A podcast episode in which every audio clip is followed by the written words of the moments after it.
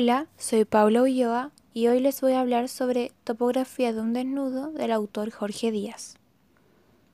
Esta obra fue escrita en 1965 y estrenada al año siguiente en La Habana dirigida por el chileno Eugenio Guzmán. Para un buen resumen de la obra, vayan al audio que el ayudante Cristel ha dejado para nosotros.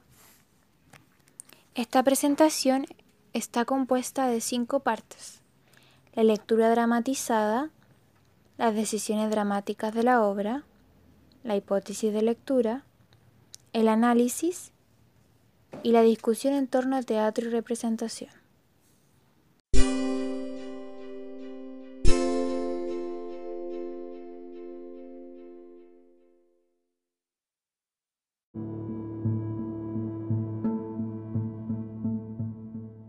Dramatizada. Desaparece el tema del rufo, la luz se ha cambiado. En esta zona se ubicarán los actores que no están actuando en el momento y solo presencian la acción. Sus siluetas se recortarán contra la panorámica. En cambio, los actores que dialogan reciben una luz pareja y cruda. Se proyecta una radiografía del cadáver. El rufo se ha retirado a un segundo plano. El periodista, con unos papeles en la mano, está muy iluminado. En ese mismo instante se proyecta por primera vez la gigantesca imagen del cadáver del Rufo en toda su cruda realidad. Se proyecta la imagen del cadáver de un perro, que ocupa todo el fondo del escenario. El Rufo se separa un poco de Abel y con cierta inquietud mira a su alrededor. Sigue el ruido y la presencia del río.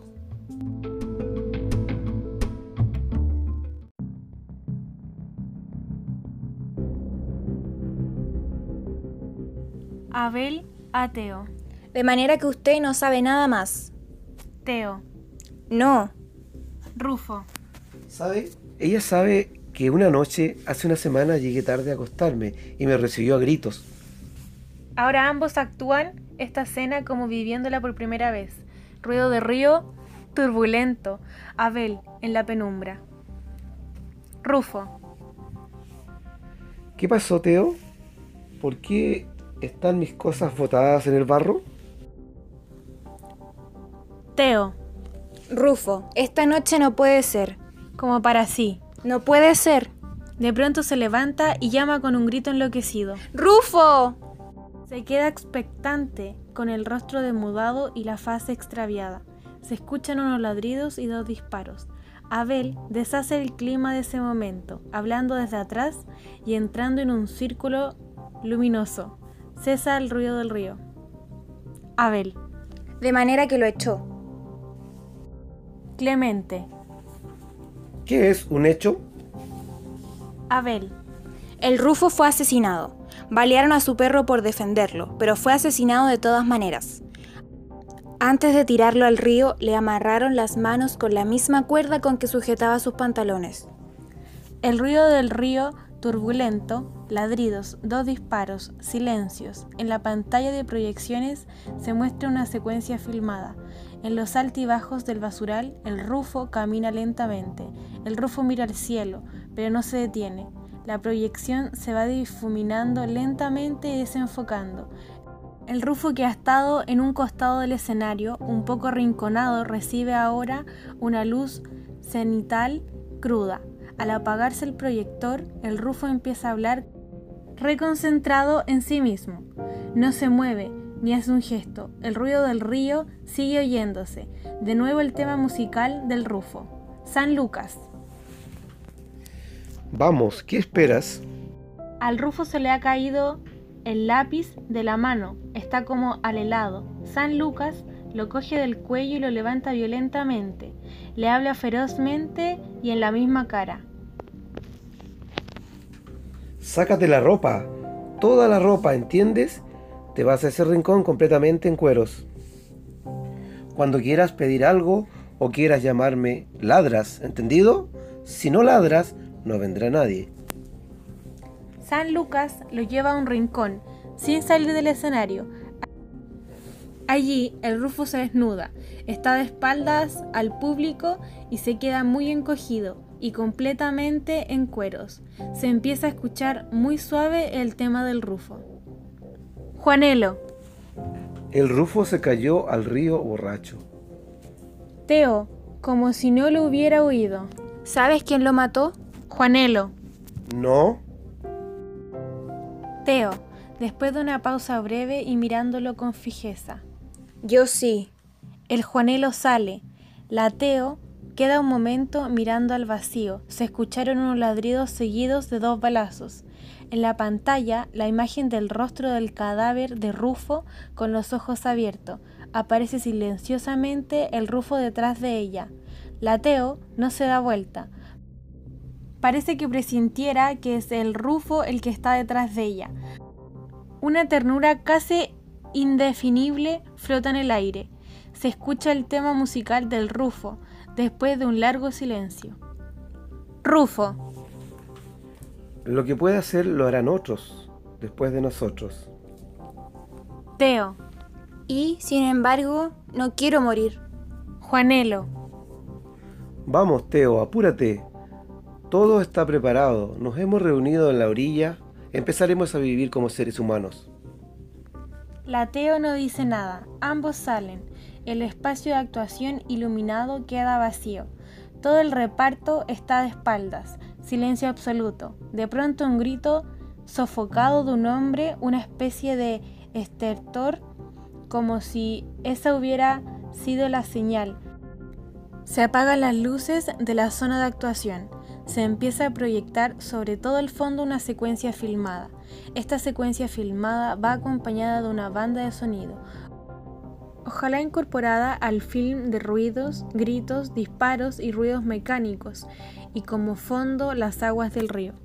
Se mostrará en esta secuencia un montaje de imágenes no descriptivas ni necesariamente con los actores reconocibles, fugaces rostros que pasan espantados, oscuridad, manos, muchos pies que huyen, armas de fuego, grupos compactos de personas mostrados en forma confusa.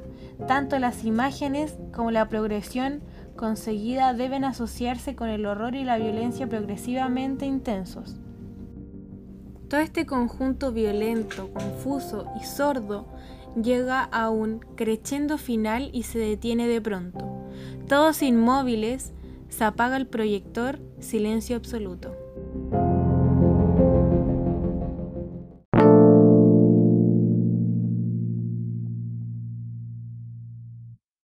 La siguiente sección son las decisiones dramáticas de la obra. Dentro de estas está el uso de nuevas tecnologías, como el proyector y los sonidos envasados. También está la linealidad temporal marcada por interrupciones que llevan al pasado, como cuando se presentan los disparos y los ladridos, y esto nos lleva inmediatamente a flashbacks. Además están los recursos de alteración perceptual, como el cambio en la intensidad de las luces y del sonido del río. Otra decisión dramática es la exposición extrema del cuerpo, que se aprecia en el cuerpo desnudo del Rufo en la comisaría y en los cuerpos inertes de este y del Cabo San Lucas que el proyecto expone. Por último está en la inserción de nuevas modalidades sensoriales, que en este caso es el oído, que se puede apreciar en la música que acompaña al personaje principal y en los sonidos que antes describí. La tercera sección corresponde a la hipótesis de lectura. Yo sostengo que la temporalidad y el cuerpo dentro de la puesta en escena de topografía de un desnudo de Jorge Díaz se alteran mediante nuevas tecnologías para crear la suspensión del relato dramático y manifestar la subjetividad de los marginados sociales.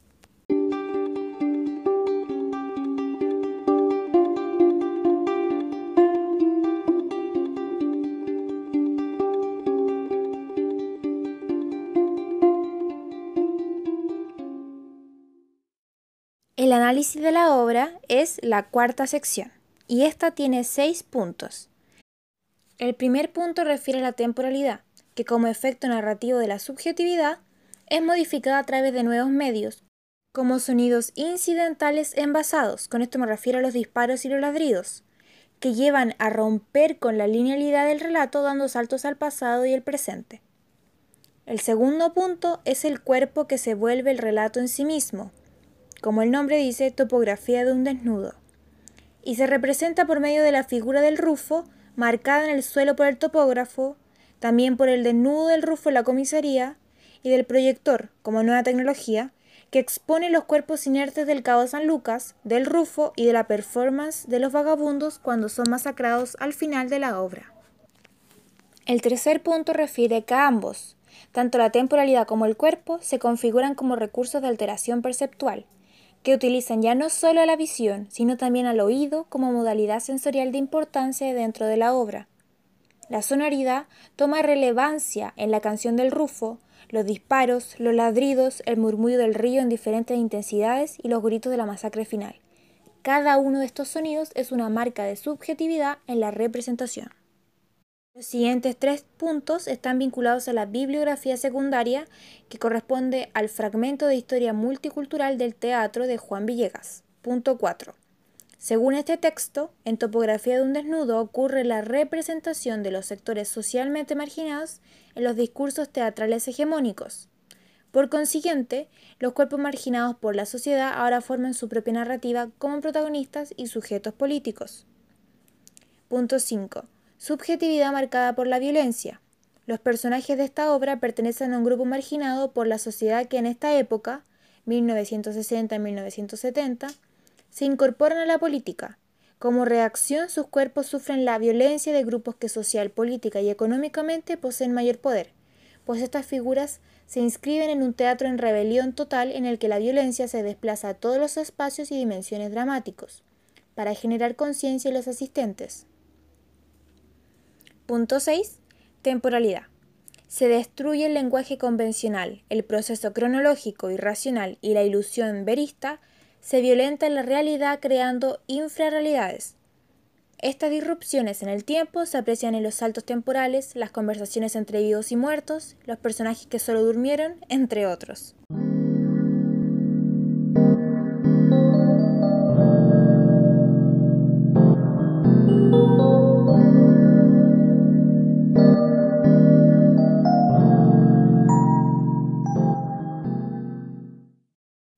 La quinta y última parte es discusión en torno a teatro y representación. Aquí me focalizo en cinco puntos. El primero de ellos es que en este teatro hay nuevos individuos sociales como protagonistas. Esto quiere decir que en esta obra se representan individuos marginados normalmente como son los mendigos. Otro punto son las nuevas tecnologías en la puesta en escena. Que haya en esta obra un proyector y sonidos envasados como los disparos y los ladridos quiere decir de otro tipo nuevo de representación de sonidos y de visualidades. El tercer punto es que se incluyen otras modalidades sensoriales como ejes. En esta obra resalta el oído, por sobre las demás sensorialidades. El punto 4 refiere a la alteración en la temporalidad narrativa. Antes se ocupaba la unidad de tiempo y espacio, y en este caso hay una alteración de los tiempos y también el espacio se altera a través de las luces y del proyector. El último y quinto punto es la documentalización de violencia. Este punto tiene una conexión con las otras obras en las que hay violencia y se documenta como cuando Susana mata a Saverio y también hay una conexión con la realidad, puesto que esta obra tiene como referente la matanza de mendigos ocurrida en 1963 en el estado brasileño de Guanabara y que según se determinó se llevó a cabo para despejar los terrenos en que sería edificado un barrio residencial. Para terminar los dejo con la pregunta, ¿quién mató al Rufo?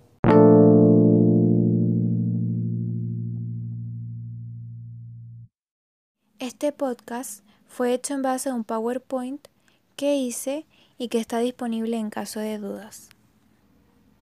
Finalmente quiero agradecer a mi familia por haber participado en la lectura dramatizada.